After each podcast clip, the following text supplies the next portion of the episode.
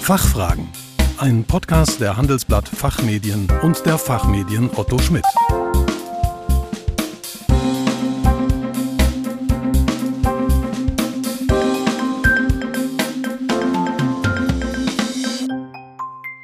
Hallo und herzlich willkommen zum Expertentalk der Fachfragen.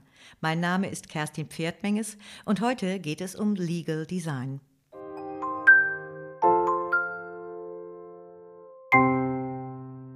Passiert jeden Tag, wenn wir uns im Netz bewegen, Netflix, Spotify und andere Plattformen nutzen? Wir hinterlassen Daten.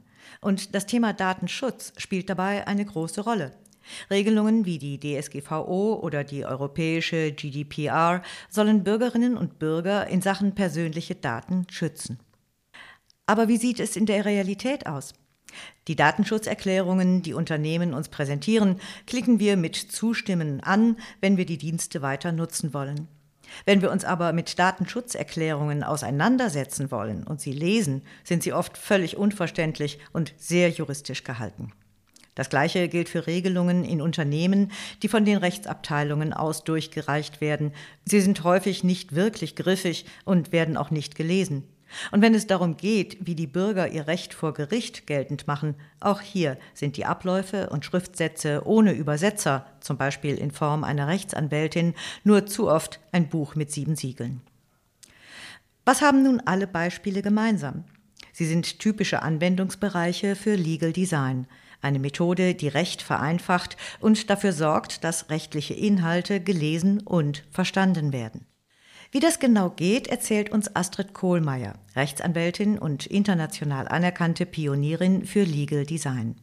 Seit mehr als 15 Jahren verbindet sie Recht und Design in leitenden Funktionen in der Versicherungs-, Prozessfinanzierungs- und Service-Design-Branche. Sie berät Rechtsabteilungen und Kanzleien wie Clifford Chance, Linklaters und viele mehr. Ausgezeichnet mit mehreren Designpreisen sowie als Woman of Legal Tech entwickelt sie nutzerzentrierte juristische Lösungen mit dem Fokus auf Innovation und digitale Transformation. Astrid Kohlmeier ist Mitglied und Dozentin der Executive Faculty am Bucerius Center of the Legal Profession, Mitbegründerin des Vereins Liquid Legal Institute e.V., Referentin auf einschlägigen Konferenzen weltweit und arbeitet mit einem globalen Netzwerk von Legal Designern zusammen. Sie engagiert sich aktiv an der Schnittstelle von Ausbildung und Methodenentwicklung, um den Beruf des Legal Designers weltweit zu etablieren. Guten Tag, Frau Kohlmeier. Schön, dass Sie hier sind und dass Sie Zeit für uns gefunden haben. Guten Tag und vielen Dank für die Einladung. Fangen wir doch mal am Anfang an. Was genau ist Legal Design eigentlich und wie funktioniert das? Legal Design ist eine Methodik, die sich zusammensetzt aus der sogenannten Design Thinking Methode. Das kennen wahrscheinlich schon einige ähm, aus verschiedenen Branchen. Design Thinking ist eine Methode, mit der nutzerzentrierte Services und Produkte entwickelt werden. Zum Beispiel alle unsere Telefone, die wir ständig nutzen oder auch Applikationen werden mit der sogenannten Design Thinking Methode ähm, äh, ja immer besser gemacht und auf unsere Bedürfnisse zugeschnitten Projekten. Und Legal Design kombiniert eben diesen Ansatz, diesen auch sogenannten Human-Centric Design-Ansatz mit den Mitteln, die wir aus dem Gestaltungsdesign-Bereich äh, haben und natürlich, last but not least, dem Recht.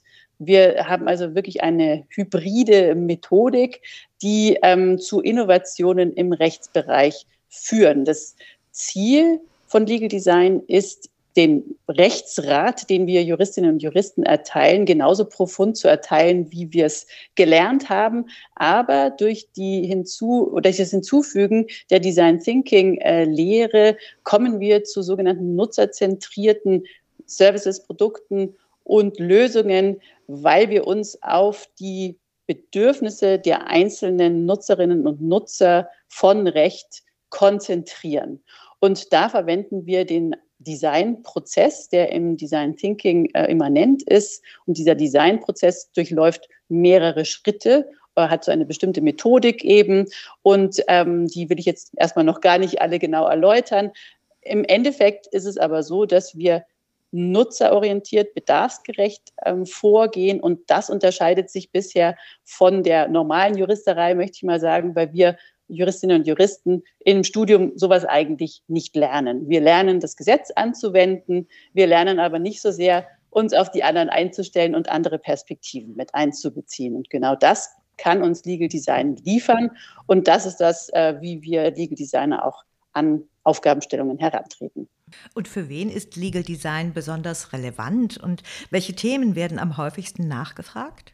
Besonders relevant ist das Thema Legal Design für Legal In-house Departments, also Rechtsabteilungen von Unternehmen, ähm, aber auch für Kanzleien, gleich, äh, also egal welche Größe. Und dann aber auch sehr wichtig für die Gerichte und zuletzt natürlich auch für den Bürger, der davon profitiert, wenn wir mit der Methode unser Ziel erreichen wollen, nämlich Recht zu vereinfachen, Recht zugänglicher zu machen und intuitiv verstehbar machen wollen.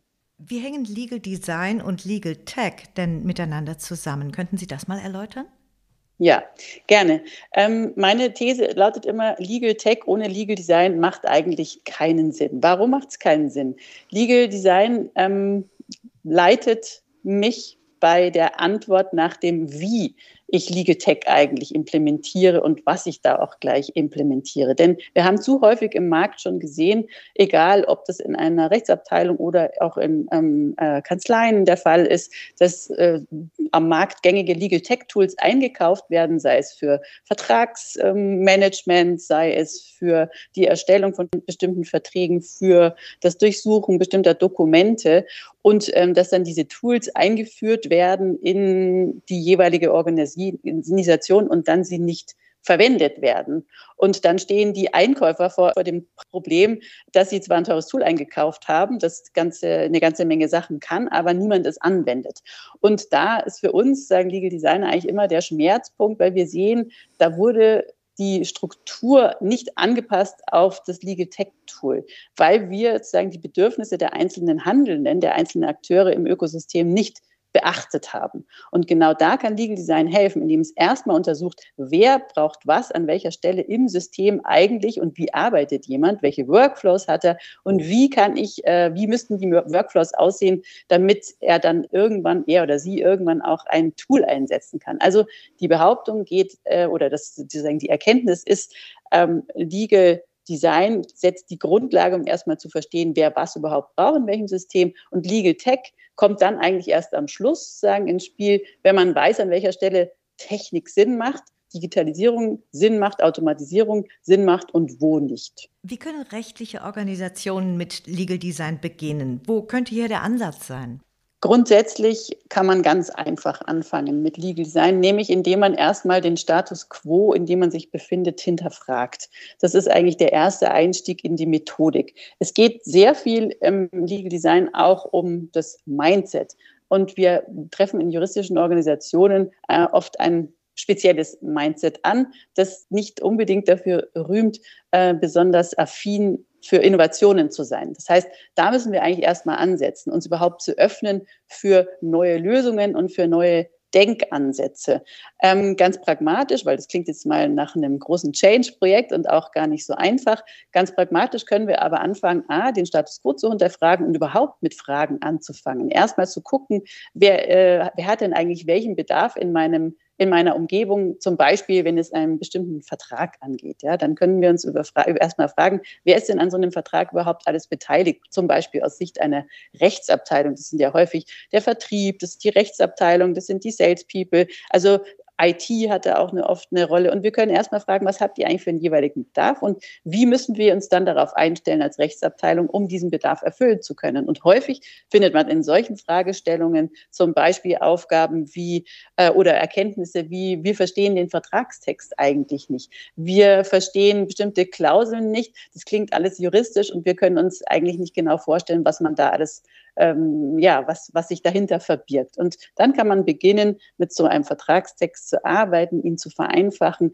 eine einfachere Sprache zu wählen, ein einfacheres System zu wählen, es anders zu gestalten. Bei uns geht es auch sehr oft um Visualisierungen, was man aus dem Recht per se eigentlich noch nicht so kennt. Ja? Also wir verwandeln auch äh, 0815 Dokumente in gut lesbare, zugängliche Dokumente, die mit Visualisierungen den Leser dabei unterstützen, die Inhalte zu verstehen. Und so kann man auch im Kleinen in einer Organisation anfangen, mit zum Beispiel einem Standardvertrag wie ein NDA oder den Datenschutzregeln, die wir auch vorher schon in der Intro gehört haben, ähm, mal ähm, zu arbeiten und uns überlegen, wie können wir das denn für den Nutzer aufbereiten, sodass er die Inhalte auch besser versteht. Was würden Sie sagen, sind denn die Auswirkungen? Was ist die Vision von Legal Design?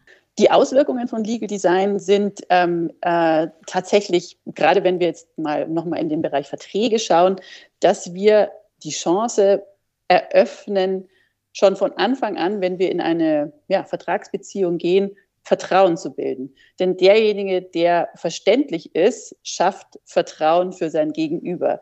Während wenn wir Verträge haben, die unverständlich, kompliziert, sehr juristisch sind, für Leute, die keinen juristischen Hintergrund eigentlich unverständlich sind, führen wir häufig eigentlich, obwohl wir zum Beispiel etwas verkaufen wollen, obwohl wir eigentlich einen Vertrag schließen wollen, führt es häufig dazu, dass die Leute erstmal eine Abneigung äh, haben oder sich unsicher fühlen und sich dann eigentlich nicht besonders gut aufgehoben fühlen. Mit einem verständlichen Vertrag kann man so einer Situation vorbeugen und kann im Endeffekt sogar auch Streitereien im späteren natürlich vermeiden. Also es ist wirklich auch ein Streitvermeidungstool, ähm, weil wir durch Verständlichkeit Vertrauen schaffen, in bessere Geschäftsbeziehungen gehen, leichter äh, Verträge abschließen, weniger Streit eigentlich auch bekommen.